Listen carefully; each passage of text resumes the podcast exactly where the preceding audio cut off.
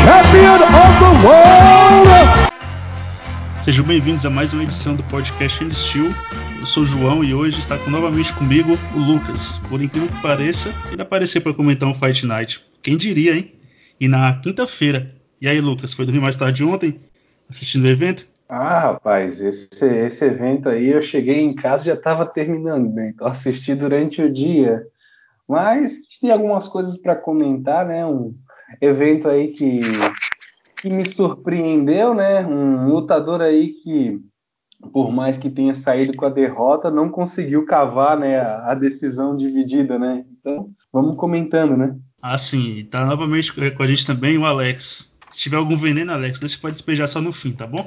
Não, tranquilo. Vamos falar sobre as lutas aí. Só queria dar um recado aí pro, tinha um pessoal venenoso aí que estava dizendo que o José Aldo nunca voltaria a ser campeão. Com menos de uma semana foi campeão Flamengo, né? Mas tá tudo bem. E quem tá com a gente hoje também é o Aleph, que faz parte do grupo do podcast Fend Steel. E aí, Aleph, beleza? Foi dormir mais tarde ontem também assistindo o evento ou não? Ou assistiu só hoje? Assisti só hoje. Uma honra estar aqui gravando com os amigos aqui lá do grupo. Vamos comentar esse evento aí. Tá vendo, Alex e Lucas, como é que fala? O cara já começa falando uma honra. Agora os dois não tá nem aí, ó. Mas infelizmente fazer o quê? É o que tem. A primeira então, vez é assim. É.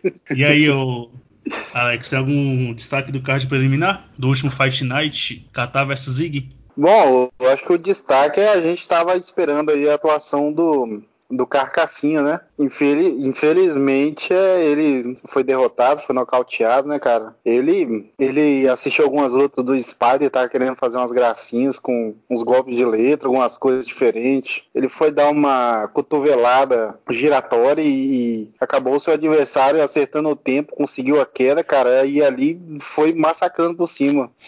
Golpes fortes e tal, mas, mas eu até que achei boa, o, o Carcassinha tava até trocando bem, melhorou bastante, mas eu acho que deveria ter insistido talvez uma queda, tentar melhor, é, derrubar, já que é um carro forte dele é o chão, é melhor. Mas é, infelizmente foi derrotado e esse como é que é o Lero, como é que é que fala o nome dele? Lerone. Lerone Muff. Isso, esse Lerone Muff. Eu gostei da atuação dele, achei ele um bom lutador e tem bom espaço aí, pode estar trabalhando na categoria e ele tem uma história muito louca, né? É, é, já levou tiro, é, tem uma história toda louca aí por trás da vida dele e é um cara para ficar de olho. Eu acho que pode servir bem na categoria.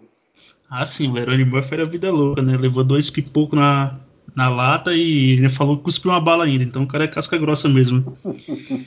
Não ia cair tão fácil. E você, Lucas? Algum destaque? Ah, só para complementar esse do. Eu esqueci do Carcassinha, eu lembrei do Don Rio King, que é o grappler que tem um nocaute que, que vira highlight de cotovelada. Foi quase a mesma coisa que o Don Rio King fez com o Udley, que ele deu uma cotovelada rodada, o Udley só tirou o rosto e soltou o pancadão que ele ficava apagado, né? E o Carcassinha não foi tão desse jeito, mas ele tava todo ousado e alegre, né? Dando, fazendo golpe finta de letra, sem muita efetividade, golpe rodado. Tava parecendo um ninja, né? E no fim não tava com muita efetividade o, e a brecha que deu o Erone Murphy aproveitou, né?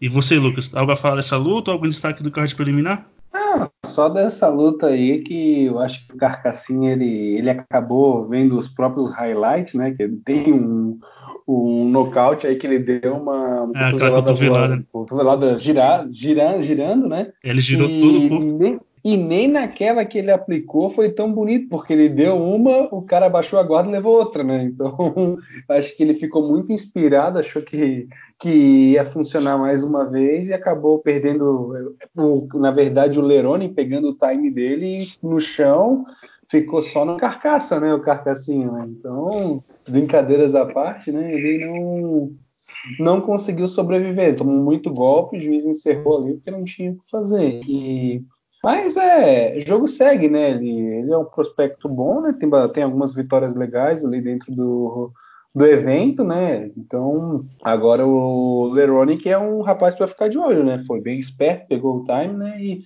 a gente já tinha comentado até off, né? Que eu não participei do, do nosso pré pré-evento, mas já tinha comentado, né, que um cara que leva tiro na cara não vai ser nocauteado pelo Carcassinha, né? Então, acontece, né? Ah, sim, é igual Ivanov, né? E o Carcassinha ele mirou no, no estilo do Anderson Silva e acabou incorporando o Michel Pereira, né? O paraense voador. Ou com muita firula, golpe, golpe sem efetividade, sem tempo, sem medida de distância nem nada, né? E acabou dando ruim pra ele. Mas o cara é jovem ainda, tá tem tempo de correr atrás ainda. Né? E você, Alf, água fala essa luta ou tem outro destaque do card preliminar? Não, não. Eu, eu acho que o Carcassinha, ele nessa categoria não tem muito futuro, não. Ele, as lutas, como o Lucas falou que ele ganhou aí, foram no, no peso galo, né? Algumas vezes ele falhou no corte peso. Sei Isso. lá, ele não, ele não, é um lutador que, que me impressiona. Parece que ele não evolui, sabe?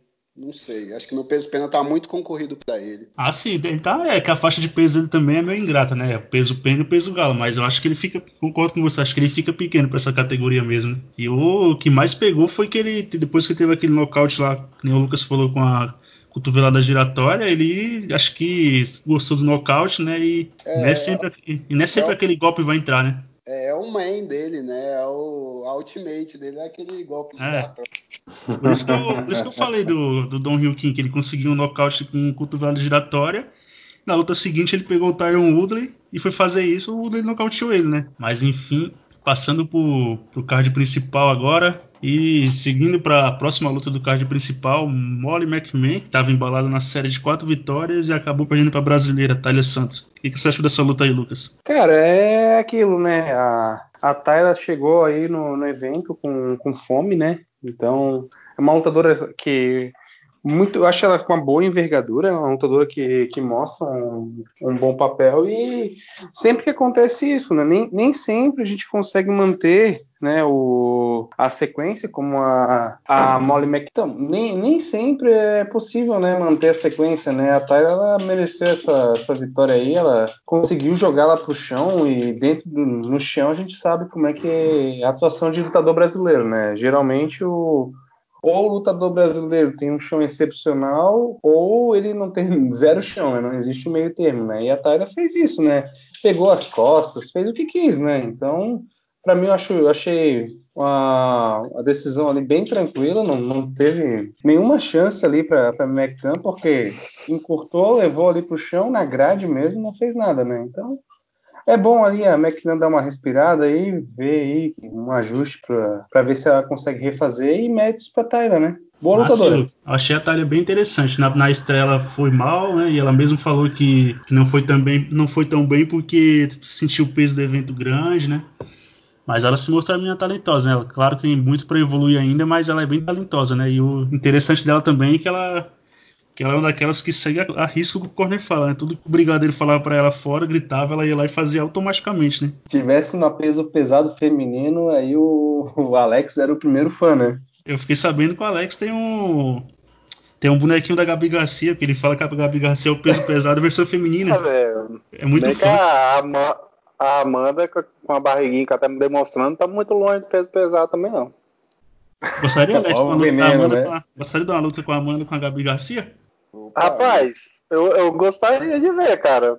Só tem uma coisa, tem que ser no Japão, né? Tem que ser no Japão, porque a Gabi Garcia bater peso pena e, e peso galo teria que ser uma luta paralímpica, né? Teria que amputar duas pernas.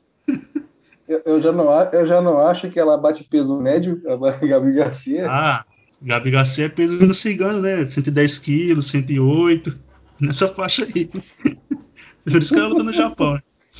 Ah, mas a próxima luta foi Jimmy Rivera e Corey Stemmer, dois peso galo e lutando no peso pena, né? O que, é que você achou dessa luta aí, Alex? Eu, particularmente, era a luta da noite que eu estava mais aguardando. Eu gosto do, do Jimmy Rivera, eu acho ele um bom lutador.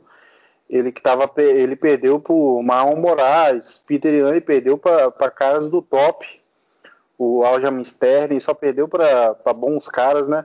Bom, é, por enquanto eu não ouvi ninguém falar sobre que o Jimmy Rivera tem que aposentar, né? Porque se fosse outro lutador aí, tinha que aposentar, né? Mas é, a luta em si, ele enfrentou o Codistema, que estava tava numa crescente aí, fazendo boas lutas. Cara, eles fizeram uma, uma luta movimentada, teve uma boa trocação. O Jimmy Rivera, eu vi ele encaixando os melhores golpes, controlando um pouco mais a luta.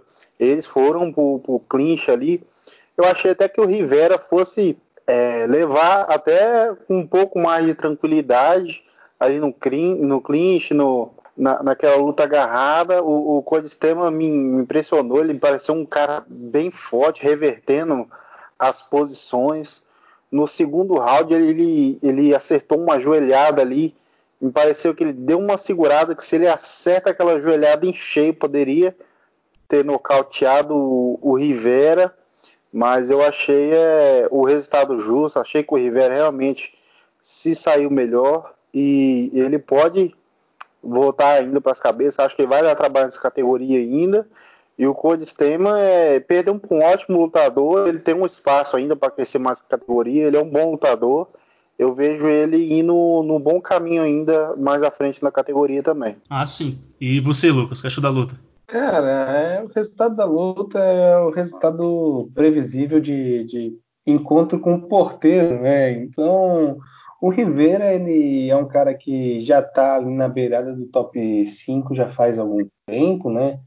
Então ele acabou se transformando num, num, porteiro, né? Então todo mundo que consegue vencer do Rivera é porque tem algo a mais, é produto para disputar cinturão, né? Tanto que as derrotas ali dizem muito sobre quem é o Rivera, né? Teve a derrota aí por Marlon Moraes, né? Que foi o primeiro nocaute que ele tomou na carreira e teve a derrota para o Sterling e para o Ian. Então, dois caras ali, um é o campeão atual e um é o próximo desafiante. E o Marlon e também foi um desafiante, né? E o Marlon é desafiante também. Então, diz muito. Ele é um porteiro, né? E, e eu não digo que é um porteiro simples, é o porteiro do cara que vai é. Disputar cinturão. É um cara duríssimo, né? O Stalin, ele, ele tava vindo embalado aí da, da última vitória ah, o Rivera levou todos os rounds mesmo, né? O melhor momento que o Stema teve foi no, no segundo round e ele poderia ter ido para cima acelerar um pouco mais para ver se conseguiria definir a luta ou deixar aquele round mais claro para ele, né? Mas ele não conseguiu fazer isso. Né? E no também achei ele um pouco meio passivo também, porque no terceiro round ele estava perdendo e ele ficava insistindo na queda, né? Ele tinha que arrumar uma ele ele se não conseguiu derrubar o Rivera antes com certa facilidade, quando derrubou o Rivera levantou, ele teria meio que buscar um jeito de definir a luta, né? E eu, no, nos meus palpites, eu fui nele, eu achei ele um cara talentoso pra categoria, né? Só que, só que provou que mesmo sendo talentoso, fazendo luta dura contra o Rivera, ele não tá pronto pra elite ainda, né? Então tem que dar uns passos atrás e refazer o caminho de novo. Mas é um cara para ficar de olho nele na categoria. E você, Alex, gostou dessa luta? Né? Gostei, eu, eu concordo com o que o Lucas disse, disse achei que era um resultado previsível, porque o, o Rivera, antes dele perder para o Marlon, ele estava há 10 anos invicto. Então, para ganhar dele, o cara, igual o Lucas falou, o cara tem que ser produto para desafiante ou campeão, entendeu? É, o Sterman ele me decepcionou um pouco. Achei que ele poderia, sei lá, ele tem um, um, um cardio bom, sabe? Poderia imprimir um ritmo mais, mais forte ah, não sei, cara. Acho que o. A, ele o... parecia meio passivo, né? É, ele ficou. Ele, ele acho que a impressão, a impressão que passou, olha, ele ficou esperando a hora certa de acelerar o passo, de acelerar para cima do Rivera, e essa hora não chegou e ele ficou do jeito que tava, né? Isso. Só que ele tava perdendo a luta e ficou no ritmo ritmo mais lento, né? Como se estivesse pontuando a luta e ganhando, mas não tava, né? Isso. E, e o Rivera, é o que a gente, o que o Lucas falou, que eu falei que ele é, ele é porteiro, né, cara? Sempre que ele chegar ali nas cabeças, ele vai, vai sofrer uma derrocada. Ele é isso daí. É, o que aconteceu com o sistema agora que chegou foi que querer subir um pouco mais no ranking acabou batendo e descendo. É o que aconteceu com o Rivera, né? Quando ele chegou perto do top 5 ali, para uma luta de disputa de cinturão, ele acabou batendo e voltando. Aí foi aconteceu com o sistema. E na próxima luta do card principal a gente teve o Tim Elliott com seu jeito de lacraia louca versus o Ryan Benoit, né? Deram um cara pro Tim Elliott voltar ao caminho das vitórias e ele conseguiu, né? Depois de três ou, foi, três ou quatro derrotas seguidas, ele conseguiu dessa vez agora uma vitória. Eu só queria perguntar pro, pro pessoal aqui por que, que essa luta tava na frente da luta do Rivera com o Sterling. Então, antes da gente gravar, foi a mesma coisa, mesma coisa que o Alex falou. Ainda falei pro Alex ainda. Eu acho que quando for ter a luta, vão atualizar e vão passar o, o Rivera com o sistema na frente, né? Mas no fim, não passou e eu não. Acho que foi alguma confusão que teve lá, né? Porque não tem motivo pro, pro Tim Elliott e o Ryan Benoit tá na frente de dois top do peso galo, né? Mas enfim, coisas do UFC, né? E você gostou dessa luta aí, Aleph? Achou movimentada? Concordou com o resultado? Ah, com o resultado eu concordei, cara. Eu só não entendi, como eu falei, porque essa luta tava na frente da luta passada. É, o, o Elliot é aquele cara meio estranho, né, cara? Tem uma trocação estabanada. Eu, eu acho muito esquisita a trocação dele. Tanto é que ele deu até trabalho pro, pro DJ. Não sei se vocês lembram da. A disputa de cinturão, né? Que ele saiu do TUF é, e todo mundo achou que o DJ ia passar o carro nele. E ele deu um sufoco no primeiro round no DJ, né?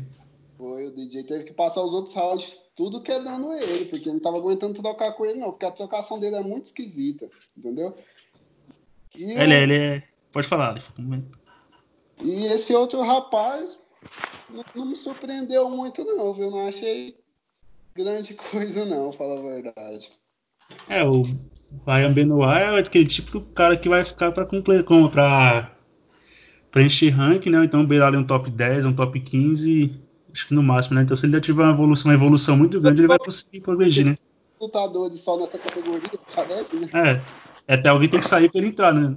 Porque o Dana White teve uma época que ele acharam que ia fechar o peso mosca, ele mandou um monte de caras embora, né? E no fim acabou que, tá com, que o peso, peso mosca tá aí ainda. Mas o Tim Elliott, ele, ele é esquisito, né? Ele mira no Dominique Cruz e tem uma movimentação que lembra bem de longe, mas é meio esquisito, né? Acho que fica até difícil pro, pro adversário pro adversário mapear a movimentação dele. E ele consegue, consegue conectar bastante jabs no Benoit, né? E, eu, e o round de maior aperto foi o terceiro, que eu acho que ele quebrou o dedo, aconteceu alguma coisa que ele ficava toda hora puxando o dedo e pegando na luva. Mas mesmo assim, quebrou o dedo, né? Mas mesmo assim ele conseguiu manter o ritmo e segurar a vitória. E você, Alex, o que achou dessa luta aí? Sei que não gostou, né? Porque não é peso pesado, é a categoria mais leve masculina, então pergunta só para cumprir tabela, né? Não, com certeza, cara. Mas é. Cara, foi uma luta bem movimentada, teve uma troca de golpes aí de, de, de, de cada um. Cara, teve momentos de, de finalização, o Tim Elliott quase finalizou em algumas oportunidades. O, o, adversário dele também pegou, acho que foi na segunda segundo round, né, que foi um, uma chave de calcanhar, ele estava tentando ali, se embolaram. Foi. O Elliott até deu um aí, grito ainda. Sim, aí tá Aí foi uma luta, cara, muito movimentada. O Tim Elliott com aquela movimentação estranha, louca dele, mas eu também concordo que ele. Eu também achei que ele que ele venceu. Foi uma luta dada na, na medida para ele vencer. Ele tava vindo aí de umas três ou quatro derrotas mesmo. Cara, e a questão, assim, eu, eu também acho que não deveria estar em segunda luta na importância, né, é, de coevento.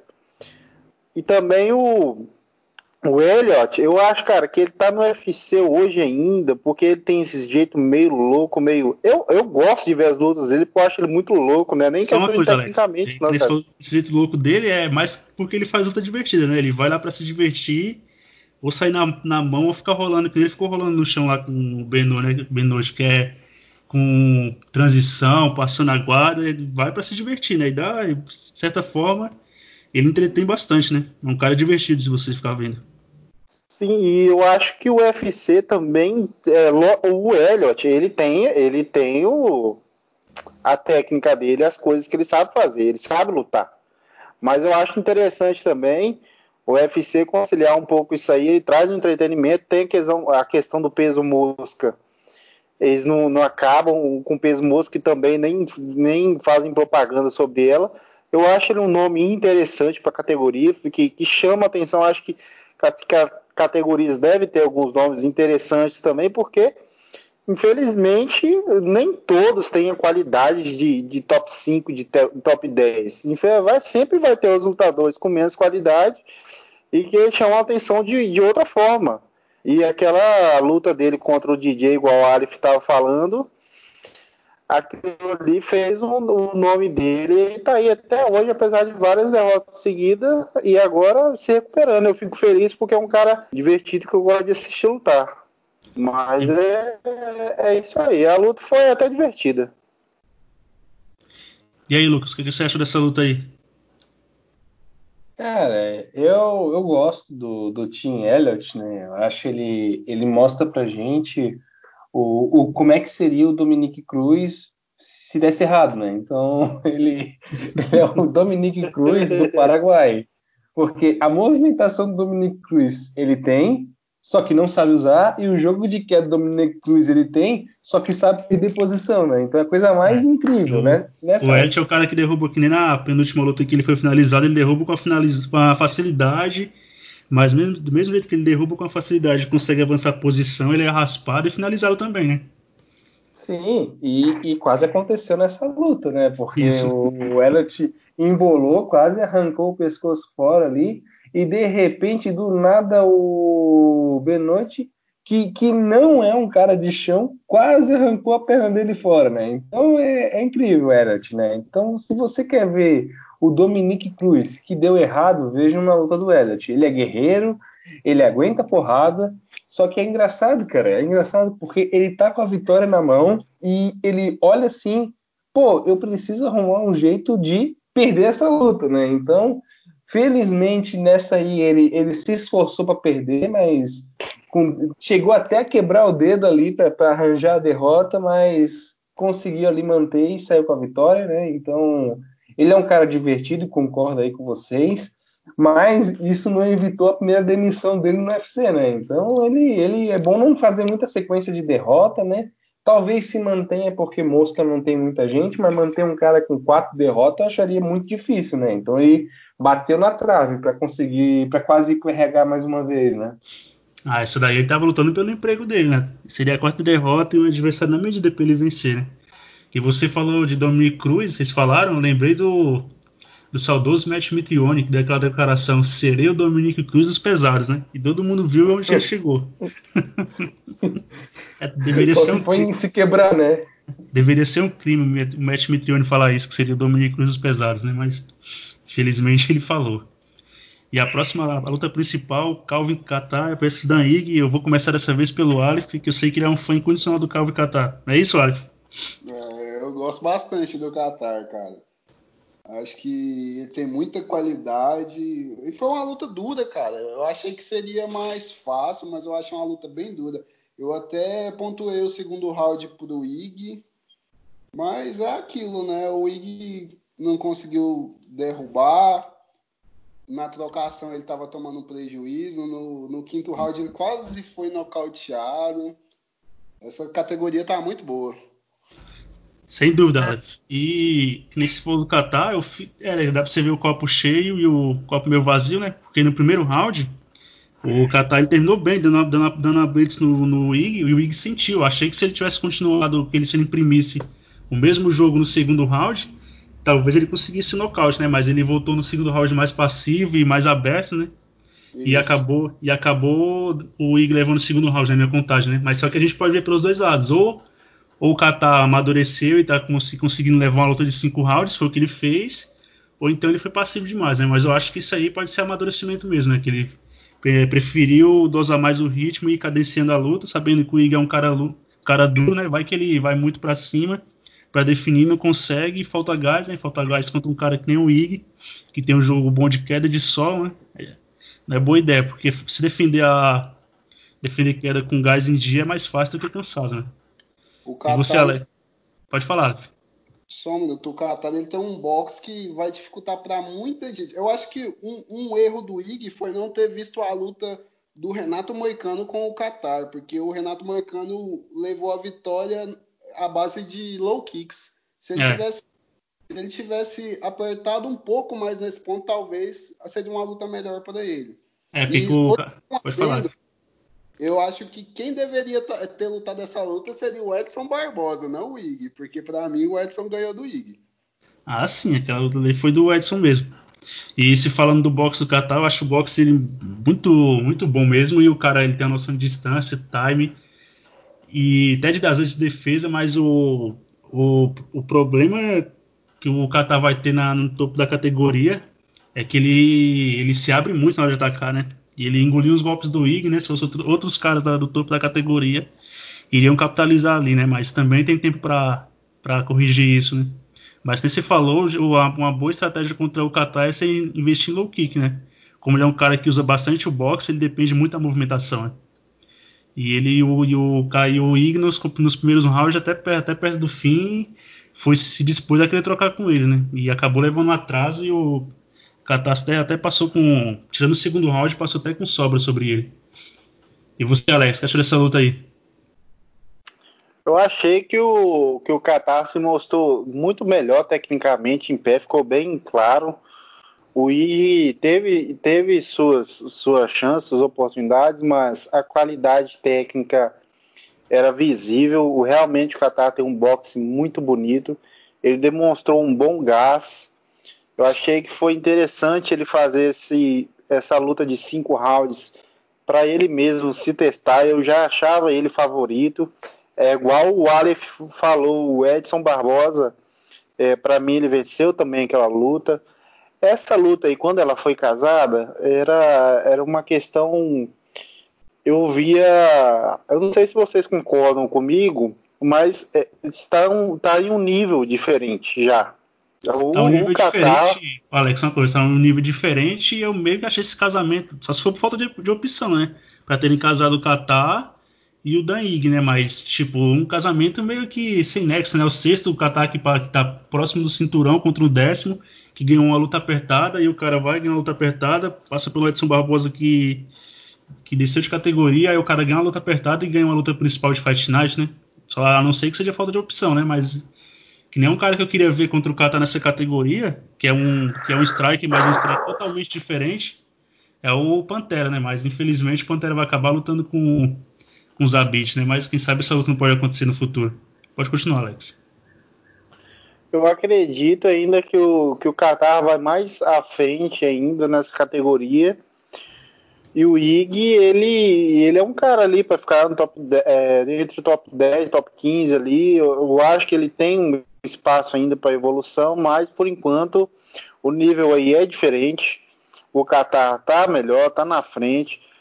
É, o, realmente o, o, o, Edson Barbosa seria muito legal se ele estivesse fazendo esse evento principal aí, agregaria muito mais. Eu também não entendo porque o UFC casou essa luta. Tem muitas questões também, pode ser pandemia, pode ser. Tem toda um, uma questão aí por trás, né? Mas é, é eu achei bom pro, pro Qatar, fez bom para ele, fez realmente cinco rounds aí, tá se preparando para chegar ao topo ali e alçar voos maiores. Eu acho que ele vai seguir bem em frente na categoria. E você, Lucas, vai acrescentar essa luta? Então, cara, eu gostei aí da, da luta, né? Eu achei uma boa aprovação aí pro, pro Qatar, para ele mostrar que tinha capacidade aí de, de manter uma, uma luta de cinco rounds, né? Então, eu concordo aí com a Aleph. O ponto fraco do Qatar a gente já conhece, aquela base muito aberta ali, aquela perna da frente muito exposta, né? Então, ele é um cara que, que tem esse, esse defeito muito aos olhos, né? E o Dan Ig, eu também achei que ele, ele ia explorar mais, né? Porque o Dan Ig é um cara que, que se uma, cada luta dele, né?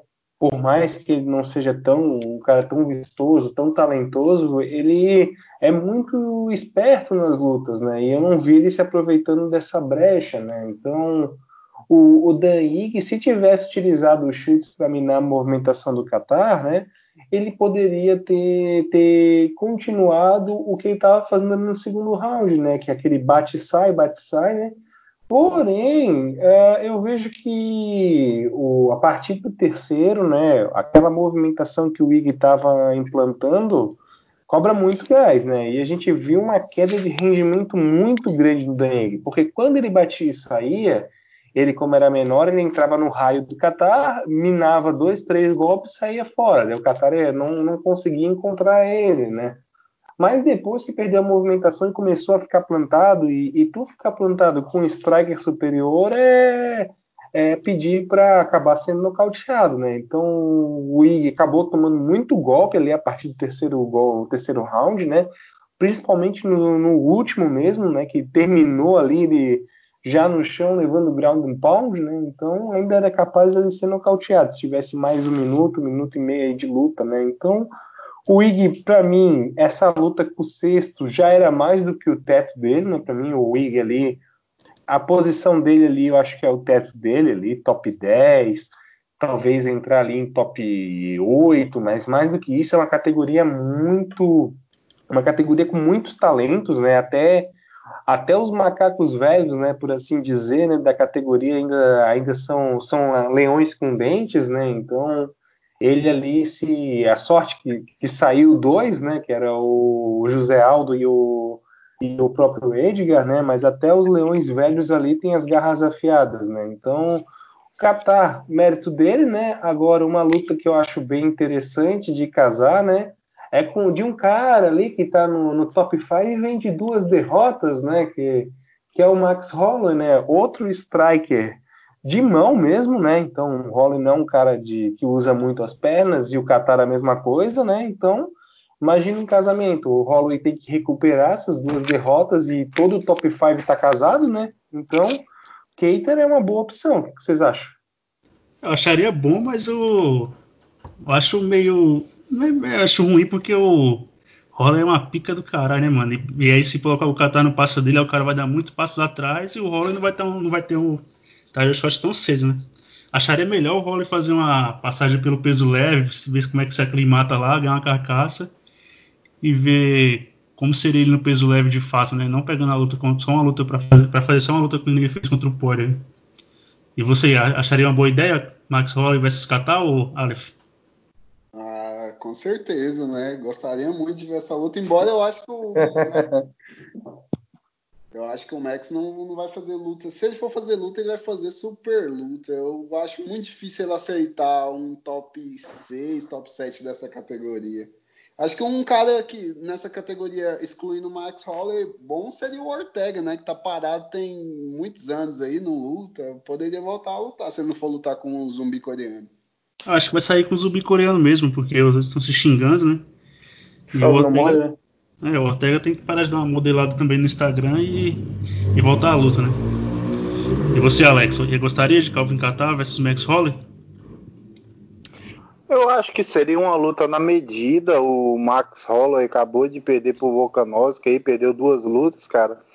E ele vem lutando contra os tops aí é, já tem algum tempo, né? Contra os melhores da categoria. Eu acho que ele merece um respiro, precisa de um respiro.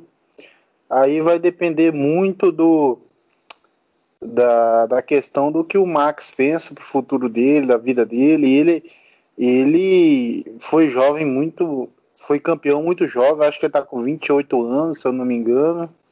Isso. Ele tem, ele tem um espaço aí ainda. Tem que ver a questão do corte de peso, se ele se sente bem, se ele não tá se sentindo bem. Talvez se experimentar igual no peso leve que você falou. Analisar as categorias, porque ver as possibilidades, quem está no peso leve, quem está no peso pena, as condições do que o Volkanovski é campeão, mas também é uma, uma categoria muito competitiva. A qualquer momento, o, o, alguém pode, assim, pode acontecer.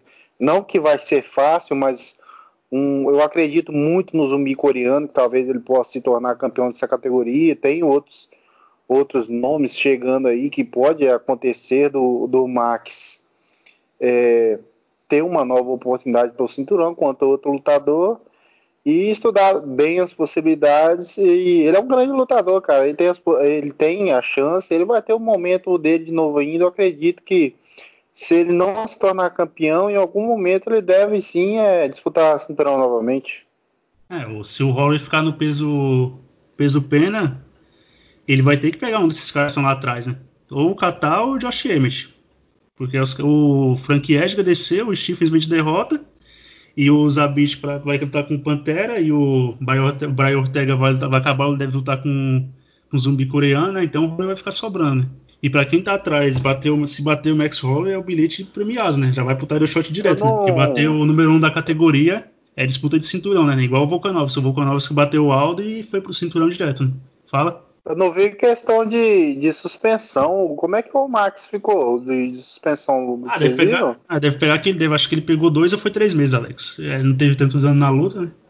O padrão. Deve ter pegado nessa, nessa, nesse, nesse esse período aí. E se ele quiser dar uma acelerada, se ele quiser continuar no peso, no peso PN acelerada, pode voltar a lutar no, no fim do ano, né? Tanto quanto pode ser com, o Qatar, né? Porque o Emmett rompeu os ligamentos do joelho, então vai dar uma demorada para ele voltar. É, com o Qatar vai dar uma trocação franca, né? Vai ser bem interessante. O Qatar é tem mais punch, mas o Holler tem aquele volume monstruoso, né? É, eu, eu, eu, fico meio assim porque o Holland, ele vai, se ele continuar nessa, nessa categoria, vai ser o contender killer, né? Vai impedir muito, muita gente de chegar no cinturão. Mas é. eu acharia interessante ele se dar uma subida no peso, no peso leve. Já, já pensaram a luta do Holland com, com Tony Ferguson? Seria bem eu interessante, hein? Eu acho que. Disputa de orelha. É. Eu acho que o Tony Ferguson é o, o Max Holloway é maior, cara. Então, é o Max Holloway com mais envergadura, sem aquele bracinho de T-Rex, né? É. A mesma altura, mas envergadura diferente. Fala, Eu acho que vai ser inevitável a subida do Max. Ele tá com 28 anos. Quando ele fizer os seus 30, se ele estiver lutando até lá, né? Eu acho que sim seus 30, 31 anos, o metabolismo desacelera, né, cara? E para cortar peso, ele é um cara que já sofre muito para cortar peso. É, ele então, sofre bastante. E aquela lá do que ele lutar com o Khabib, o problema foi o corte de peso, né? Por isso que a comissão atlética não quis dar o dar, liberar ele para lutar, foi por causa do corte de peso, né? Então, que nem se falou, olha, foi uma questão de tempo até ele subir, né? Isso, eu acho que ele não vai ficar nessa categoria muito tempo, não. Essa agora... questão do corte de peso aí, a galera faz muita conversa fiada também, né? Porque o Romero falou na coletiva lá que ele nunca teve problema com corte de peso.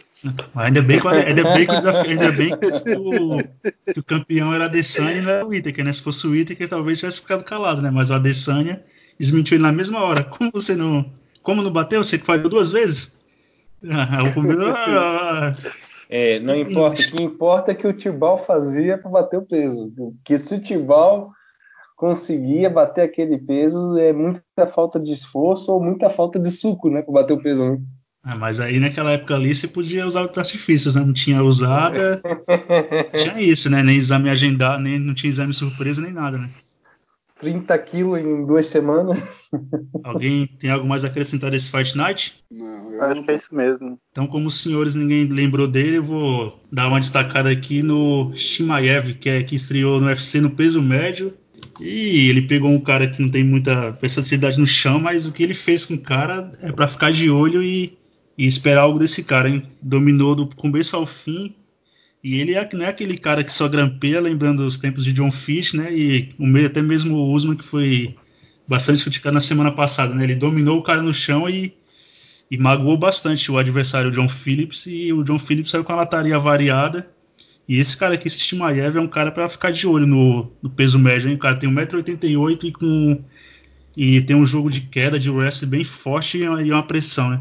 Lembra o Khabib também, né? Vai que surge o Khabibão aí no, no, peso médio, né? Já tem um meio médio, que é o Usma. Peso médio pode ter o seu agora para atrapalhar a vida de bastante strike aí, né? Alguém tem algo a acrescentar sobre o Shimaev? Não, eu achei ele muito bom, o cara tirou pra nada. Tu achou bom, mas não falou do cara, o... né, maluco? E aí? Ah, mas com a, com a surra do Carcassinha a gente tinha que, que focar no esquadrão brasileiro, né? Então... É, e ó, o senhor tá devendo também as atualizações, hein? Porque esse podcast tá muito calmo. Eu sei que o Alex não gosta do Esquadrão Brasileiro. E você, quando assiste o UFC, Lucas, fica com a bandeira do Brasil em volta do corpo. Tô ah, sabendo. Ah, então vamos, vamos, abrir o quadro do Esquadrão Brasileiro, né? Deve estar, tá, ó. 20, tá, tá na... 20, 27 a 24, ó, aí, ó. Isso, o Esquadrão Brasileiro isso. tá mais ou menos assim, mas sabem por quê?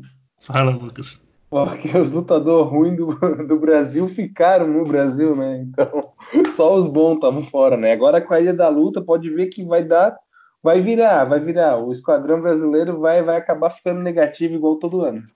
Rapaz, tá aqui uma briga, uma briga, já já não basta o outro aí, o Alex, que fica criticando todo mundo. Quando não é um, é o outro, né? O outro tá controlado. Não, o, o, Lucas quis dizer que o. Só um segundo. O Lucas quis dizer que aqui no Brasil, quem é do UFC e treina aqui no Brasil são todos ruins, é isso? Isso. é, entendi, agora entendi. Ah, é, é, quando um, é, é assim, quando o Arif, não leva. Não repara não, mas quando o Alex foi medicado, o Lucas não toma medicação, né? Aí fica essa. Essa zona mesmo. Ai, ai. O, Aleph, o Aleph é Team Esquadrão Brasileiro? Como? Tu é Team Esquadrão Brasileiro? Não, cara, não. Tem uns três ou quatro daí que eu curto, mas o resto. Porra, Lucas, você não viu falando que o cara é fã, você não viu o cara falando que o cara é fã do Catar? Você acha que alguém que, que, é do Esquadrão Brasileiro vai torcer para um americano? Não pode. Isso é contra a regra do Esquadrão Brasileiro, torcer para americano.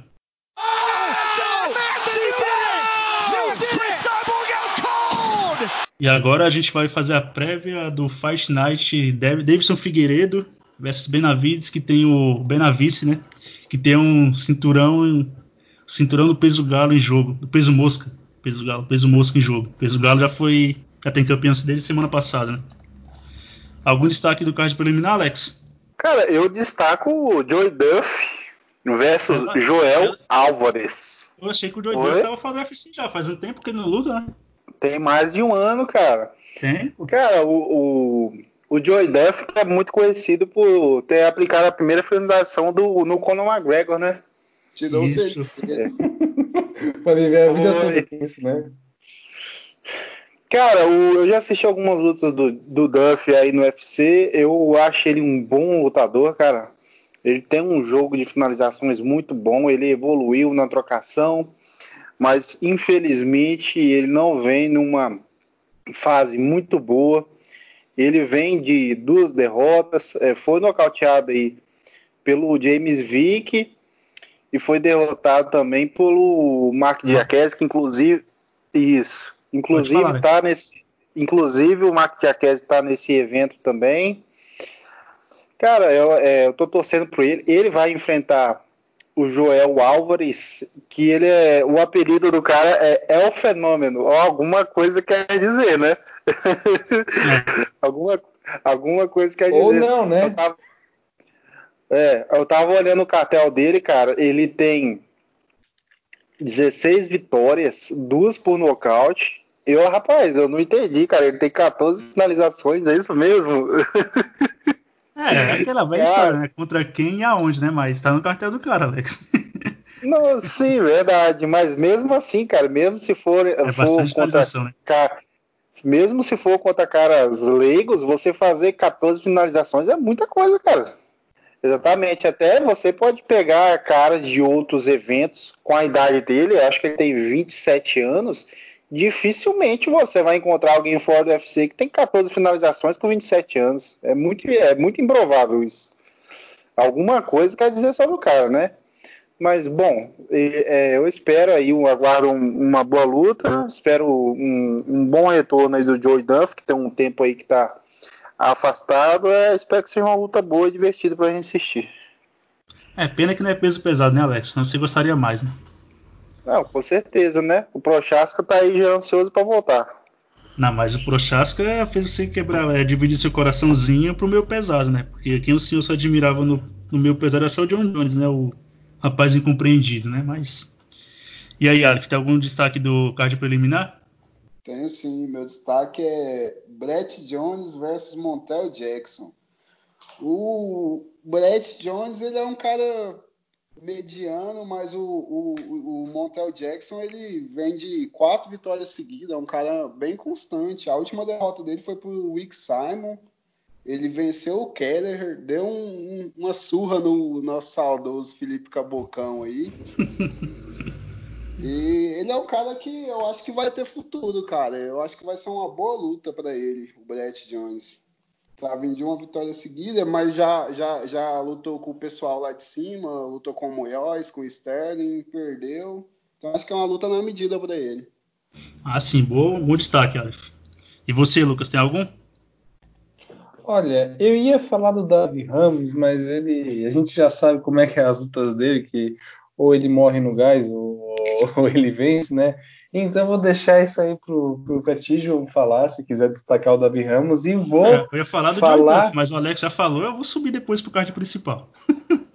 ah, então deixa o Davi Ramos, porque eu tenho uma luta aí que passou despercebida. Esquadrão brasileiro, cara. Esquadrão brasileiro. Não, mas é Esquadrão brasileiro. A gente vai ter a estreia do Carlos Felipe com o apelido Boi. Hum. A gente vai estar tá iniciando os trabalhos. O Carlos Felipe Boi que vai enfrentar o Sergei Spivak, conhecido como o cara que, que finalizou o Tuivasa, né, na última rodada dele, né? Então. Você não critica, não, porque é peso pesado, hein? O Alex tem, já tem o coração do Alex, é peso pesado, então. Já tô de Ah, olho não nesse, nesse boi aí, ó. E esse boi aí, ô Lucas, você tirou ele de destaque, ele já ele era contratado do UFC. Era pra ele ter estreado em 2017, né? Mas caiu no, no exame antidoping, né? Aí pegou dois anos ou dois, três anos de suspensão e tá voltando agora, né? Então, E preferiu não assinar, e preferiu não assinar contra o evento, né? E perder pro São Esquivar. meus irmãos de peso, né, cara? Fala, pode falar. né? Perder pro Esquivar pode demitir. O cara é muito ruim, cara. Ó, ó, tem outro aí, Alex, só que não gosta de peso pesado. ó. Ah, rapaz, é brincadeira, né? Deixa esse cara comigo. Mas vamos partir pro card principal agora do próximo do UFC, do próximo Fight Night. E a primeira luta do card principal é do Pantoja versus o As Kaskarov, né? E o Pantoja que tá de olho na luta principal, porque se o Davidson der um mole na, no corte de peso, né? O Pantoja é o substituto oficial. O que você espera dessa luta aí, Alex? Cara, é lógico que o Pantoja não vai desejar mal pra ninguém, mas ele não acharia nada ruim essa disputa de cinturão cair na mão dele, né? Ah, sim. Quando te oferece a disputa pelo cinturão, você não pergunta nem por quê, nem qual motivo, só pergunta quando e onde, né? Exatamente, cara. Cara, eu, eu acho o Pantoja um lutador muito bom, cara. Ele tem um- uma boa trocação, é, ele tem várias finalizações aí na carreira. Eu acho ele um cara completo. Eu, inclusive, eu achava que ele fosse vencer o, o, o Figueiredo. O Figueiredo foi lá e bateu ele, sinceramente. Mas é isso aí, vai ter, vai ter uma luta aí, uma luta difícil contra o Askar Askarov. Esse cara tem uma mão pesada, uma boa trocação, um Graden Pound forte, tem boas quedas, está invicto na carreira com 11 vitórias e um empate. Tem é, sete finalizações na carreira e três nocautes. Cara, ele, ele parece um cara de, de pressão que, que gosta de bater forte. Eu acho que vai dar uma boa luta com o Pantoja. Eu considero o Pantoja favorito, mas porém não vai ser uma luta fácil. Tem que, entrar ligado aí na luta. Eu acho que vai ser uma luta bem divertida aí pra gente acompanhar. Ah, sim, e vo- você falou do Askarov, Alex, ele na última ele, ele na última, na antepenúltima ele bateu, ele empatou com o Brandon Moreno, né? Que é um cara que tá nas cabeças agora da categoria. E você, Sim. quer algo mais acrescentar essa luta? Não, não, acho que, como o Alex falou, acho que o, o Pantoja é favorito. O Askarov ele é bom, mas a maior valência dele, que é a luta agarrada, o Pantoja também é excelente, entendeu? Ele tem, tem sete, sete vitórias por finalização, empatou com o Moreno que o Pantoja venceu. Então Isso. acho que o Pantoja é favorito. Ele só perdeu pro Davidson, né, naquela guerra que foi, a luta dele foi, foi luta da noite. E é isso aí. Isso, e o Alex critica os levinhos, ó, eu quero ver um peso pesado proporcionar aquele espetáculo que o Pantoja e o Davidson, o Davidson proporcionou. Não responde não, Alex, não precisa não. E você, Lucas, algo mais a acrescentar? Ah, luta, eu acho uma luta boa aí pro Pantoja, né? É claro que ele preferia que o Davidson não batesse o peso, né? Porque só complementando o que tu falou, né? Ele não precisa nem saber a hora e o lugar, né? Porque ele já tá lá, né? Então, para ele era a melhor disputa que, que poderia cair, ainda mais com o Benavice, né? Então, para ele, eu acho que a, a luta aí com o Askar Askarov, ele vai, vai ser uma luta tranquila. eu Acho que o Pantoja é melhor trocador e melhor, melhor tem o melhor jogo do chão, jogo de chão, né? Ele mostrou, o Pantoja serviu mais para mostrar a recuperação que o Davidson teve, né? E mostra como o Davidson é diferenciado, né? Mas o Pantoja não é um lutador ruim, não. Ele é um lutador ali na- nas cabeças, já está um tempo ali nas cabeças, né? Ele foi galgando o caminho dele desde a época do, do TUF, né? Eu acho que, se eu não me engano, ele participou do mesmo TUF do Elliott, né? Então, teve agora na nessa quarta-feira, né? E lutador bom, cara. Eu acho ele bem completo. Ele só não chegou lá porque simplesmente tinha na frente dele o Figueiredo, né? E fez uma ótima luta com o Figueiredo e eu espero nada diferente disso com o Askarov, né? E que também é um bom lutador. Chegou bem cotado, já chegou pegando um top, conseguiu aquele resultado, aquele- empate, né? E agora galgou a vitória dele, mas eu acho que Pantoja é um pouquinho, um passinho acima, né? E eu acho que vai ser uma boa luta aí de, de peso mosca, bem movimentada, né? Ah, sim, eu continuo com você, Lucas, porque a próxima luta vai dividir seu coraçãozinho, né? Que é duas brasileiras, a Ariane, Lipski e a, Luana, e a Luana Carolina, né? A Luana Dredd. Pra quem vai sua torcida nessa luta? Cara, eu, eu vi a Luana Dredd no, no Contender Series, né? Quando lançou, né? Então, eu, eu tenho um certo carinho ali por, por ela, né? Então, ela lutou no Contender Series, conseguiu ganhar aí da, da Pedrita, né? Que é outra das minhas preferidas, né? Então, acho Nossa que a, a, a hate. eu vou, tor- eu vou torcer pra Dredd, mas eu acho que a Lipski ela é um pouco melhor, ela é mais completa, né? Então a, a Dredd, eu acho ela, a trocação dela ainda tem muito que, que evoluir, eu acho ela muito plantada, né? Mas a minha torcida é para ela. Eu- Eu tenho, eu tenho aquele carinho por ela, por ter visto ela no Contender, ter visto ela galgando a primeira vitória em cima, em cima da, da Pedrita, né? Mas se for para colocar né, o dinheirinho, né? O dinheirinho é na Lipski, que ela é mais experiente, né? Ela é mais completa, né? Ela é melhor, melhor trocadora, né? E eu acho que a Dredd é muito, muito paradona, muito plantadona, né? É, já percebi uma coisa, né, Lucas? Você é que nem o Luciano Huck, né, maluco? Adora uma história triste, né? A pessoa tem uma história triste, você já abraça, né? Rapaz, é. Você gosta da história triste, né, maluco? A Pedrita, a Ariana, a Luana Dredd, né? E você, Alex? Eu vou perguntar, mas tal, acho que provável você não vai ter algo pra falar dessa luta, né? Porque mulher e categoria leve, eu acho que não é muito do seu agrado, né? Mas tem algo pra complementar dessa luta? Eu tenho com certeza, cara. É- é- essa Ah. luta aí. Profissional, eu, hein? eu, é, eu torço. Eu torço pra mim ver a Ariane, cara. Eu só torço pra mim ver ela, só isso. Ah, entendi, a referência, entendi. Nessa Eu eu tô só- É, nessa aí eu tá tô com você, Alex. esquadrão, essa aí eu sou esquadrão brasileiro. E um desafio, quem for lá na, na próxima foto da Ariane, talvez tenha curtido do Alex lá. Com certeza. Ah, em várias ainda. Cara, Ah, mas Eu é. já falei, que nem eu falei no podcast passado, quem quer trabalhar como modelo, eu já falei, entre em contato com o Alex, que o Alex tem uma. Ele agencia modelos pelo Instagram, né? Mas continua, Alex. Tem vários contatos lá. É, Cara, a Ariane, ela entrou no UFC com uma certa hype. Infelizmente, ela sofreu duas derrotas aí. Conseguiu se recuperar na, na, na última luta, conseguiu uma vitória. Eu vejo ela precisando se reafirmar como uma lutadora melhor, cara. Eu acho que ela pode oferecer sim um pouco mais. É igual o Lucas falou, eu vejo ela mais experiente do que a, a Dredd.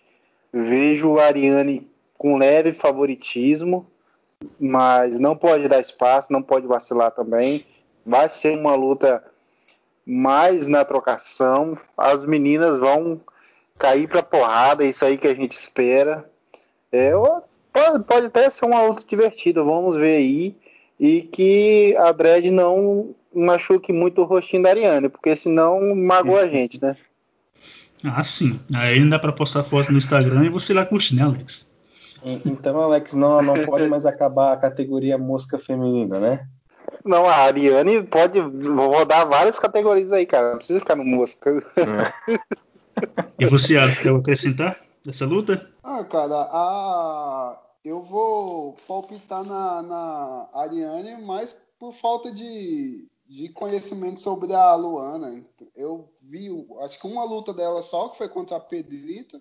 Eu acho que a Pedrita não serve muito de parâmetro, né? Porque. Ih, arrumou treta com o Lucas agora. Vamos Ah, continuar. não, ah, não quero, não quero mais, não quero Deixa mais. o cara falar, Lucas. Continua, Ale- Aleph.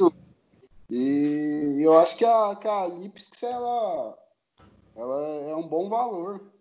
Apesar das derrotas dela, se eu não me engano, ela perdeu para Calderwood, a Isso, Joanne. Acho que ela é mais lutadora. concordo com você, Aleph. E na próxima luta, Mark Jaquies vs Rafael Fiziev. E você tem algo a falar dessa luta, Lu- Aleph?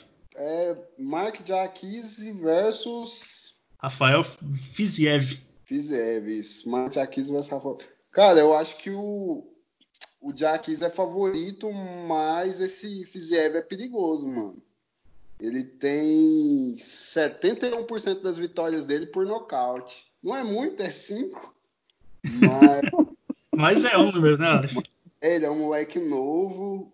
O Jaques vem, vem de vitória sobre o Vanata, né? Que é um bom trocador. Eu acho que ele, que ele é favorito é, para essa luta. Ah, os dois são, é, os dois são versados no, no strike, né? Acho que essa luta vai ser uma, vai ser divertida, né? Vai ser uma trocação boa de se ver. E você, Alex, sabe qual que é dessa luta? Essa luta? Cara, o Mark Diakiese, ele tem uma trocação diferente, bem legal.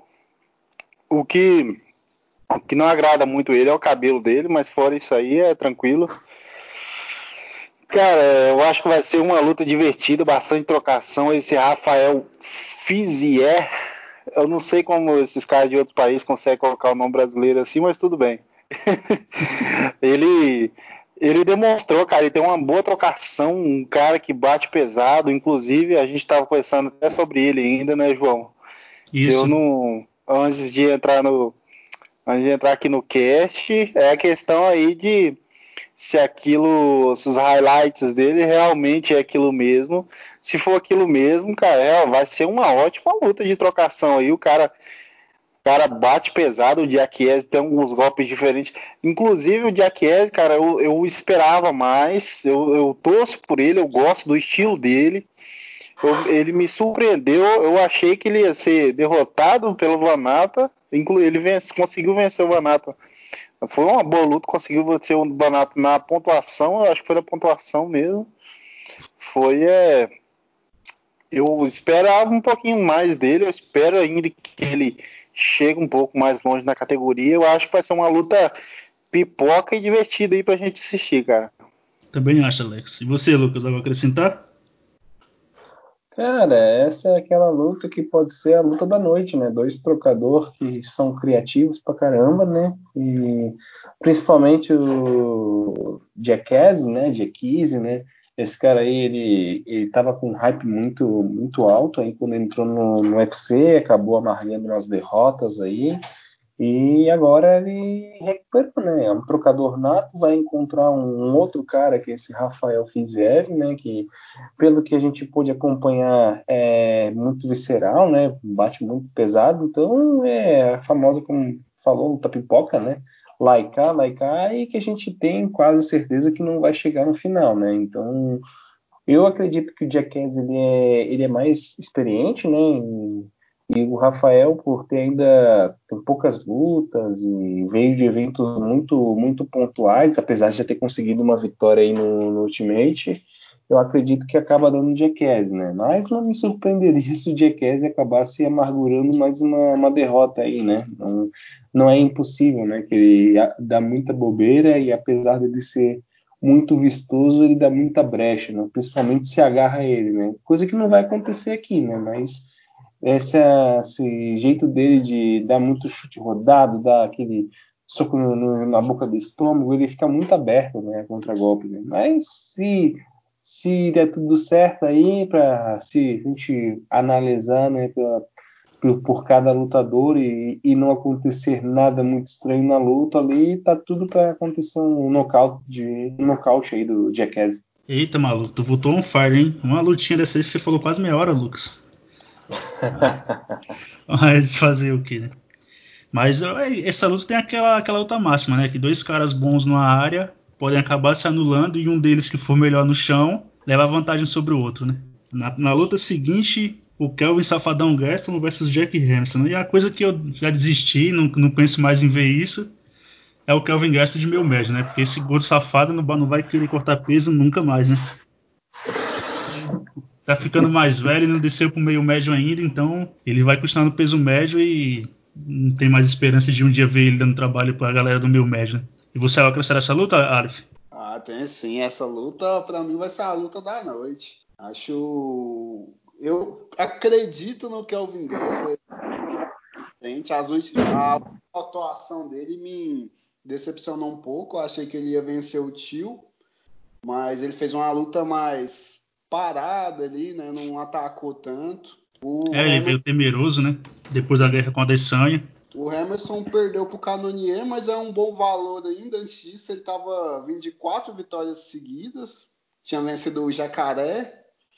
O, eu, eu acho que, que, essa luta vai ser uma luta muito boa. Quero. Tô muito ansioso para ver essa luta. E você falou sobre o, o Guess não voltar meu, pro meu, meu médio, ele tava essa semana fazendo sparring com o Fabrício Verdun, vocês viram? Dessa semana, churrasco, né? Essa semana, churrasco. Eu, essa semana eu não vi, Alf, mas que nem eu comentei no nosso grupo lá do WhatsApp, né, que você participa, que o, o Gerson foi na casa do Verdun e ele tava parecendo peso pesado e o Verdun mais parecido com peso médio ou meio pesado, né? Porque o Gaston tava enorme e para ver porque ele não bate o peso, que ele já chegou na casa do, do Verdun pedindo churrasco, né? Então, ele não é um cara chegado na dieta não, né? E sempre lutou com aquela pochetinha de gordura de lado. Né? É, e você, Alex? Quer algo falar dessa luta? Cara, eu acredito que vai depender muito da postura do Kelvin Gastelum, que na última luta contra o Tio ele realmente decepcionou. Eu não vejo que foi só uma questão de postura do Gastelum. Eu acredito que ele sentiu alguma coisa fisicamente ou teve problema até mesmo para bater o, o peso médio. Exatamente isso. Eu vejo essa luta aí vai depender muito da postura dele, da, da qualidade do corte de peso dele, que vem demonstrando que não tem muita. Aquele Gastelum que lutou o cinturão contra o Adesanya, na minha opinião, passaria tranquilamente pelo Jack Hamilton por nocaute, talvez até no primeiro round, segundo round, que o, o Gastelum, o nível que ele estava apresentando é um nível de um top 5 tranquilo, mas ele, ele deu uma decaída aí na luta contra o Darren Till, decepcionou bastante. Vamos ver como ele vai voltar aí nessa luta contra o Jack Emerson. Cara, e o Emerson, eu acho ele um cara muito bom. Ele tem uma boa trocação, boas finalizações. Foi nocauteado aí pelo Canonier na última luta, mas eu ainda assim estava vendo a vantagem dele, é porque o Canonier bate pesado, ele tem tanta força quanto eu ainda, né? É, mas aí. E o Canonier é... que já lutou no, de peso pesado também, né? Balufo, mas é, lutou, né? É, da categoria que ele vem é, já demonstra o poder dele, né? Da categoria Isso. do peso pesado. Cara, e o Jack Hamilton, eu vejo ele um cara bem técnico. Eu acredito sim que ele ainda pode chegar no top 5. Talvez, talvez. Não tô concretizando nada pode chegar numa disputa de cinturão, porque eu também não estou vendo uma categoria com tantos nomes assim. O Canonier tem um tempo que está parado, o Robert Witta que às vezes demora a voltar. Não, eu não vejo a categoria com tantas opções não. também, por isso eu acredito. Agora vai dar uma movimentada aqui. O Witta que tá com luta marcada com o tio, né? Pro mês de agosto agora. Não, pro Sim, próximo, fim vai... próximo, fim de semana já é ele e o. E o. Já é a luta dele contra o tio, né? Conclui, Alex. Na verdade, na verdade, o que acontece nessa categoria é que eu acho ela muito parada, cara. Esses caras é, não botam os caras muito para lutar. É, por incrível que pareça, é... o, cara, o cara mais ativo, que é meio atípico né, no UFC, é o campeão, né? O campeão luta menos, mas nessa categoria, é, o... o Adesanya é o cara que tem mais luta na categoria, né? O pois é, Shabazz, por exemplo, uma luta que ia movimentar, né? O Shabazz versus Bronson também tá, tá empacada, não sai gente nessa luta. Pois é, essa categoria anda parada, cara, e, e devia dar um movimentado até que fim marcaram essas lutas aí. Eu coloco um favoritismo de 60 a 40 pro Gastro. Acho que tomara que seja uma luta boa, que ele volte melhor para a luta ser mais movimentada, né? Sem dúvida, Alex. E você, Lucas? Algo acrescentar dessa luta? Cara, essa luta aí, basicamente, quem vai ditar vai ser a forma que o Gaston vai, vai voltar, né? Então, se aparecer aquele Gaston apático, fora de forma, por incrível que pareça, como ele estava ali com o tio, eu acho que ele vai acabar amargurando uma derrota por Hermerson, porque aquele Kevin Gaston ali não, não é, não mostra a qualidade que ele estava contra o Michael Bisping, contra o Adesanya, né? não não está demonstrando a qualidade dele, né? Então eu espero que ele tenha ajustado pelo menos um pouco o corte de peso, porque por mais que seja um cara da categoria de baixo, ele estava desempenhando muito bem nessa categoria. Porém, o que, que, acontece? Não bate o peso, não, não tá tendo dificuldade para bater peso e está perdendo velocidade, né? Então, coisa que ele tinha como um diferencial, ele acabou perdendo o tio, né? Ele deu uma luta mais dura para Adesanya e na luta seguinte ele estava apático, né? Então espero que ele volte bem, que ele mostre o, o potencial dele, que na verdade seria na categoria de baixo, né? Mas se ele aparecer como estava lutando com a Adesanya, para mim ele ganha do Hermerson tranquilo, sem muita dificuldade. O Hermerson é um lutador bom, mas eu ainda acredito que quando ele encontra um cara que bate muito pesado, ele acaba acusando e não, não consegue aguentar o tranco. Né? Ele, quando ele apanha, ele não sabe administrar. Né? Então, basicamente isso. É, quando é que você falou, ele sentiu, ele sentiu com o Canonier, meio que ele entrou em modo desespero, não conseguiu lidar com aquilo, né? E acabou sendo nocauteado. E mesmo com aquela atuação, aquela atuação do Gerson contra o contra o Tio foi a pior da carreira, a pior da carreira dele, mesmo até mesmo quando ele era um cara unidimensional que só tinha jogo de chão antes de treinar, de treinar com o Rafael Cordeiro, né? Mas mesmo assim, eu, se ele pô, já viu que ele é, do que ele é capaz, né, contra o Adesanya e outras lutas, eu ainda vou dar o favoritismo pro Gerson, né, porque eu acho que na trocação ele ainda é melhor que o que o que o, o Emerson e aquela combinação que ele faz, que ele finta com jab e entra com direto por cima, já sabem que ele vai fazer, mas pega muita gente, né? Pela agilidade que ele tem e por ele ser mais, por ele ser, por ele ser menorzinho e conseguir ser mais rápido, né? E também o Gaston, o único cara que lutou com ele no peso médio não levou knockdown, porque ele também não fez praticamente nada na luta, foi o tio, né? Mas todos os outros, os outros adversários dele, ele levou knockdown, né? O Emerson poderia recorrer o jogo de solo, mas eu acho que até nesse quesito aí o, o Gaston é melhor, né? Tomara que ele volte aos cam o caminho das vitórias e dê uma movimentada no, na, na categoria, porque eu acho que para a Elite, eu acho que o, que o Gerson daria mais trabalho e tem mais jogo e potencial de campeão do que o do que o Hermes. Né? O Hermes eu não vejo aquele algo a mais na, a, nele que geralmente o cara que é campeão consegue ter, né? Aquele brilho, não vejo isso no, no Hermes. Né? E o Gaston, mesmo na adversidade, ele conseguiu segurar a bronca e fazer aquela guerra com a Adesanya de cinco rounds, né? Alguém tem algo mais a acrescentar? Eu acho que o, que o Emerson, ele é um lutador é, tecnicamente assim parecido até com o Rivera, que é um lutador nota 8 em todas as habilidades, mas não tem nenhuma habilidade 10, entendeu? Isso. Ele é, ele é um porteiro da divisão. Foto do, do Harrison, ele tem cara mesmo de, de, de cara que não tá no top 5, né? Aquele cara genérico do top 10, né? O Harrison. É, tipo, ele ganhou do Jacaré, mas eu ainda acho que o Jacaré tivesse sido mais pragmático, teria vencido ele, né? Mas ali o Jacaré foi querer trocar mãos com ele e a diferença de velocidade estava grande, o Jacaré acabou engolindo muita coisa e quando foi tentar algo a mais no terceiro round não conseguiu porque estava muito machucado já. Né? Mas passando para a luta principal dessa, desse Fight Night, que vai deixar se o Figueiredo ganhar, vai deixar os brasileiros em polvorosas, né? Com um cinturão masculino, inclusive o Lucas, que falou que já preparou até uma pequena festa na, na, no apartamento dele, né? E vai fantasiar a filhinha com a, isso, falou que vai fantasiar a filhinha dele de Gold of War, vai fazer uma faixinha vermelha no cabelo dela para homenagear o Davidson. E alguém, alguém, dos, alguém tá achando que essa luta não é favorável pro Davidson? Acho que vai ter um resultado diferente da outra luta? Só a mídia especializada, né? Que tá querendo ficar em cima do muro, né? Eu acho que o Davidson é, é favorito, é amplamente favorito, mas ele tem que entrar mais ligado, né? E dessa vez também ele vai se desgastar, né? Porque na da outra vez ele não foi até o fim do corte de peso. E esse foi um dos motivos da, no, meu, no, no, de eu ter colocado ele como vencedor no meu outro palpite, né? E dessa vez o, Benavi, o Benavides já sentiu o peso da mão dele, já sentiu o drama. Ele vai vir mais pragmático possível, né? Mas conhecendo o histórico do Benavides em disputa de cinturão e sendo que ele já, já perdeu, a, perdeu a outra luta, não tem como dar favoritismo pro Davidson, né? E você vai acrescentar dessa luta, Aleph? Ah, cara, eu acho que o Davidson só perde essa luta se ele subestimar. Não bateu o peso.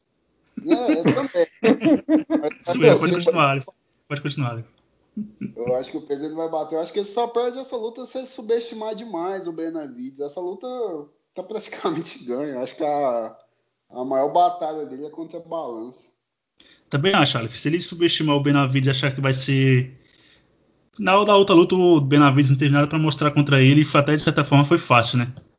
Mas se ele subestimar e achar que o Benavides vai vir com aquela mesma postura, né, o Benavides não vai vir, né? Ele vai vir o mais pragmático possível para conseguir driblar o Davidson nos primeiros rounds, pro Davidson acabar ou fazer aquele jogo um jogo de grade ou alguma coisa, pro Davidson perder a potência nos golpes, né? E ele conseguir capitalizar depois que o Davidson cansar, né? O Benavides tem um gás infinito. É, e eu não. Eu Pode não falar. Acho, eu não acho que o Davidson vai fazer isso. Ele é um lutador que é muito pragmático, né? E ainda mais sendo agenciado pelo Valide, que é o cara que bota pressão no cara ali. Então acho que ele vai. Acho que ele vai lutar bem, vai, vai nocautear o Davidson de novo. Ou o Davidson, o, o Benavides. Eu também acho que vai dar, vai dar Davidson também, né? Só, só não pode cair na armadilha de achar que vai ser que nem a primeira luta, né? É, Ou talvez a gente esteja, ou talvez a gente esteja enganado e eles entrem lá e a primeira mão do Davidson que entrar, o Benavides desaba e acaba tudo, né? Ponto, eu acho que a luta nem deveria ser refeita. Eu acho que deveria passar para o próximo contender, que no caso é o Moreno, né? Acho que seria uma luta muito divertida. Eu também concordo com você, Warf. Não, tipo, não vi muito nexo no Benavides, mas eu acho que é mais por, por ele ser um cara querido do público americano né, e ter um nome na categoria, né? E, mas fora isso, eu também concordo com você. Acho que deveria ser o Moreno mesmo, ou até outro contender, né? E você, Alex, sabe acrescentar essa luta? Eu vou acrescentar, mas antes quero falar uma coisa. Cara, ô Dan White, ou você acaba com essa, com essa briga de, de Beyblade aí, você acaba com esse negócio aí, você promove isso aí, cara. Porque é brincadeira, é brincadeira. Semana passada o José Aldo lutou, eu só falava de Aldo. Era pra ser o José Aldo, José Aldo, era falando bem ou falando mal. Tava falando do Aldo. Vai ganhar, vai vencer, segundo cinturão. Pô, a disputa de cinturão peso mosca é, é tá uma mosca mesmo, que ninguém tá falando nada. Ninguém tá falando nada. Tá, tá. Vai disputar. O Figue, quem é Figueiredo? Vai disputar cinturão? Pô, o Dan White tem que, que, que descer. ó, não vou falar o que eu, que eu ia falar que ia ser feio. Você não fala porque é podcast, você não fala que é podcast de família, É. rapaz. Ao respeito. Não, pá, o Dan White tem que saber o que, que ele quer da vida. Ou vai promover os caras, o Figueiredo é destruidor, é o deus da guerra, o, o Benavides. Cara, ou fica aí nesse chove no molha, tem que ver. Vai, vai querer peso música mesmo, vai contratar os caras, uns caras bons, enche essa categoria ou acaba com esse três de uma vez. Acabou com o ataque de pelanca que você teve aí? Pronto, passou, né? Não. Agora Ah, eu vou falar da luta. Ah, Agora eu tá, vou tá. falar da luta. Continua. Tá muito. Aqui, o Figueiredo tá muito lindo, tá muito bonito. O Figueiredo matou, destruiu, tá tudo maravilhoso, poderoso, beleza. Tá, vamos, vamos, vamos falar a verdade agora, que ninguém tá falando a verdade aqui. Primeiro lugar, o Figueiredo não bateu o peso na primeira luta. Já não merecia nem disputar o cinturão por causa disso. Segundo lugar, na hora da luta tava pesando uma roupa a mais que o Benavides. Cara, o- a questão, o, o Figueiredo é um lutador muito forte, não bateu peso, querendo ou não, isso ajudou ele. Ele foi lá e fez o que tinha que fazer, foi e nocauteou o Benavides. Cara, todo mundo, o Figueiredo é favorito? É favorito. Pode chegar lá e nocautear? Primeiro golpe? Pode. Ele tem todas as qualidades para fazer isso. Só que, cara, é questão da pachecagem. Ah, mas vai matar, vai destruir, vai, vai, vai, vai moer, vai. O, Daniel Cormier discorda disso aí, que na segunda luta vence. Ele não concorda muito com isso daí. Outros lutadores também não concordam muito, não. Tem que ver isso aí. Luta é luta. Pode chegar, pode nocautear, pode chegar, pode perder, pode acontecer de tudo, porque todo mundo é, canta vitória. Eu acredito que o Figueiredo vai vencer essa luta, mas não sei se vai ser essa sopa aí que tá todo mundo pensando, porque o Benavides vai vir pragmático, vai vir vai vir tentando controlar mais as ações. Eu, eu acho que essa luta aí vai durar. Eu tô achando que essa luta vai durar um pouquinho mais que a primeira, porque em primeiro lugar o Figueiredo, pô, ele tem que bater esse peso aí, né, cara? Não, não dá pra. Ou, ou senão ele sobe e desempata esse negócio aí, ou ele vai, vai ficar no peso mosca e bater no peso. E a questão do Benavice, que todo mundo fica falando, cara, o, o, o Benavides, as outras derrotas que ele sofreu, tudo bem, você pode chamar de Benavice, mas chamar ele de Benavice porque ele perdeu pro Figueiredo, eu não vejo nexo nenhum. Porque essa, isso aí tinha que va- valer cinturão pro, pro Figueiredo, para chamar ele de Benavice do Figueiredo. Eu penso isso. Deu uma direitinha pra mim, né, maluco? Dá uma segurada aí, vai.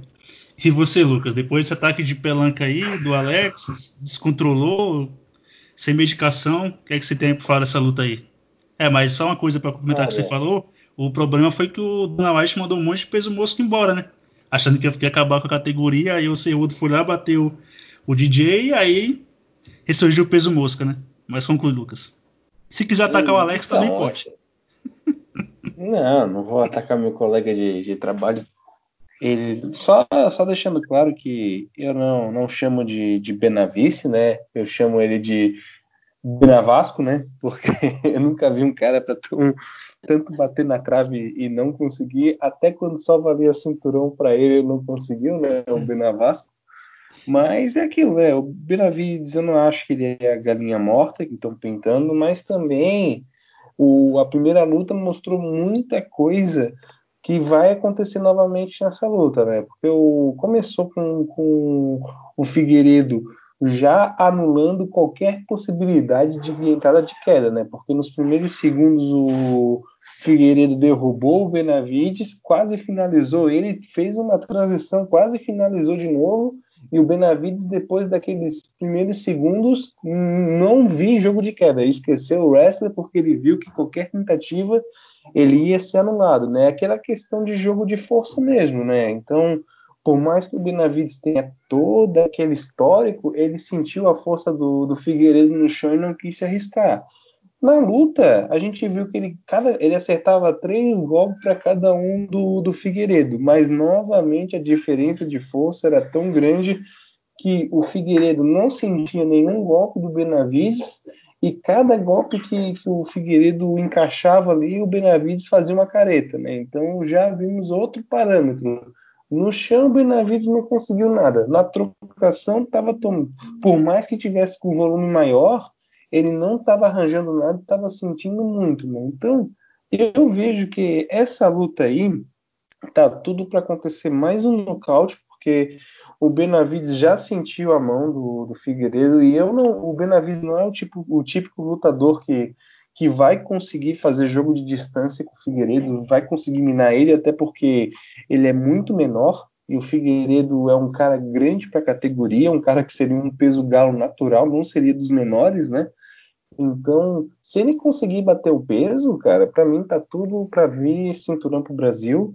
E ainda complemento mais pelo desenrolar da história, parece que vai ser o único cinturão pro Brasil, né? Então, não desejo isso, né? Mas precisa tirar essa urucubaca aí da, do cinturão masculino no Brasil, né? Então, eu acredito que o Figueiredo é favorito em 60-40, porque eu não acho o Benavides essa mosca morta, mas pelo que eu vi na luta na luta anterior, o Benavides ele não tem jogo para bater o Figueiredo, ele não tem o tamanho para fazer um jogo de distância, por mais que ele tenha gás, como é que ele vai fazer um jogo de gás entrando e saindo? Ele não vai conseguir manter isso tomando o punch do, do Figueiredo, né? Então, se fosse o contrário e ele ficasse na distância cansando o Figueiredo é uma coisa, mas ele vai ter que entrar para o infight e entrando para o infight com um cara maior que bate mais pesado é é complicado, né? E falando aí, concordando com o Alex, está na hora do, do UFC decidir também, né? Se promove ou não essa categoria.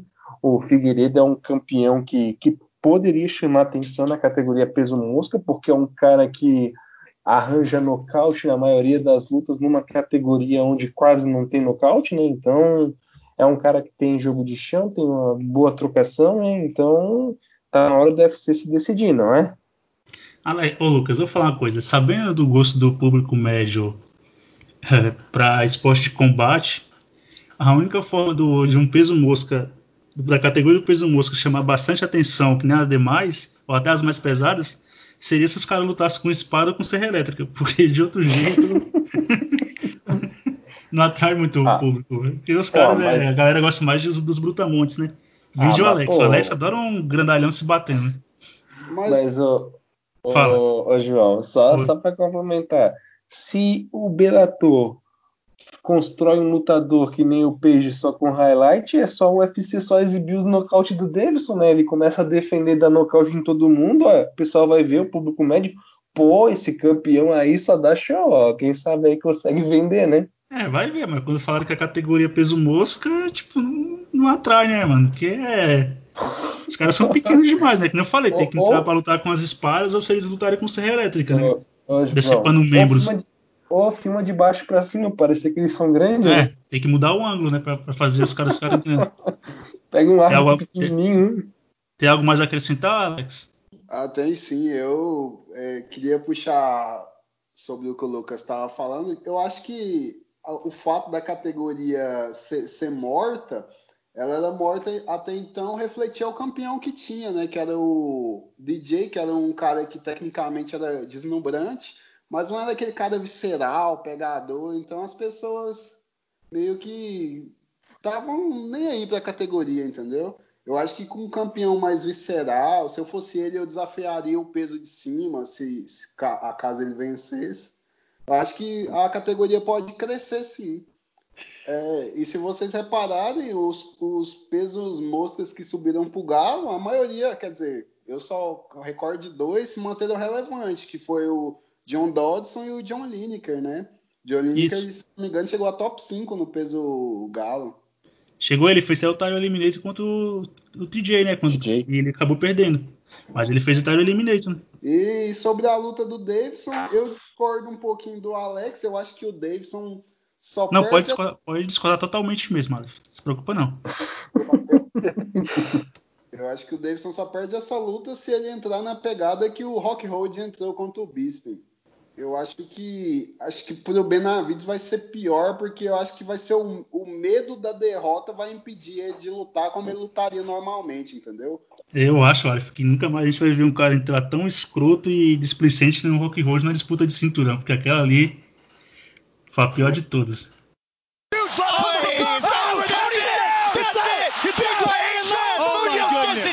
Fim de mais uma edição do podcast End Steel. Se despede da galera, Alex Venenoso. Valeu, galera. A gente falou sobre esses- esse bom evento aí que tá por vir. Galera, é, vamos dar uma moral pro Figueiredo aí, porque tá fraca aí, tem que fazer uma propaganda, aparecer, ou aparece ou desaparece. Tem que escolher um dos dois, cara. Vamos ver aí esse, esse evento aí que, que promete algumas boas lutas. Tem o Joy Duff que tá voltando, tem o, o Gastelum que pode voltar a vencer, daquelas demonstrações de boa luta que ele pode fazer. Tem um Pantoja, tem ótimas lutas aí, e essa luta principal ainda pode mudar, não é 100% também não certa não, vamos ver. Tem uma asa negra mesmo, hein, maluco? Tem que colocar uma urucubaca em cima, hein? Se despede da galera. Ô, Foi um prazer contar com sua presença aqui também com a gente. Boa noite aí, galera que tá escutando o podcast. Eu só tenho a agradecer aqui ao Lucas, ao João, ao Alex aí que me convidaram aí. Muito obrigado pela oportunidade. Tá vendo como o cara é educado? Ah, Tá vendo, Alex? Você é louco, você quer aprender com ele. Como se despede, como começa. ó. Educação do começo ao fim. Diferente de vocês dois, né? Isso. E você agora, se despede da galera, Lucas. Então, ó, depois desse puxão de orelha, né? Então vou agradecer o Ale- o Aleph a participação, né? É uma honra ter aí você no, no podcast e todo mundo que está participando sempre está tá ouvindo o nosso podcast. né? Então a gente é tarimbado aqui, é uma opinião aqui reveladora de, de resultados, né? Então a gente quase não erra, a não ser quando a gente erra, né? Então fico bem bem feliz aí pela participação do Aleph. E, pessoal, para os nossos ouvintes, eu tô com o Alex, dá uma forcinha aí pro, pro Figueiredo, o, o cheirinho aí do, do, do, do cinturão tá próximo, né? Então se vai ter duas coisas boas, né? Que vai ser a vitória do, do, do Figueiredo e vai ser a entrevista com o Valide falando aquele inglês maluco dele, né? Então vai ser divertido duas vezes, duas comemorações, né? Então, mais a gente se vê aí nos resultados comemorando ou chorando pra caramba, né? Então falou aí. Assim, e Ben- mesmo que o Benavides perca, já tá com a vida feita e a mulher dele é a Meg no livro, né? Só lembrando. E obrigado porque acompanhou a gente até aqui. Eu não vou me alongar muito, como sempre falo, estou aqui para fazer escada e defender o Alex e o Lucas e até mesmo o Aleph, que nem o, o manager do Durino defendeu. Fica com a gente e acompanha a gente. Até a próxima.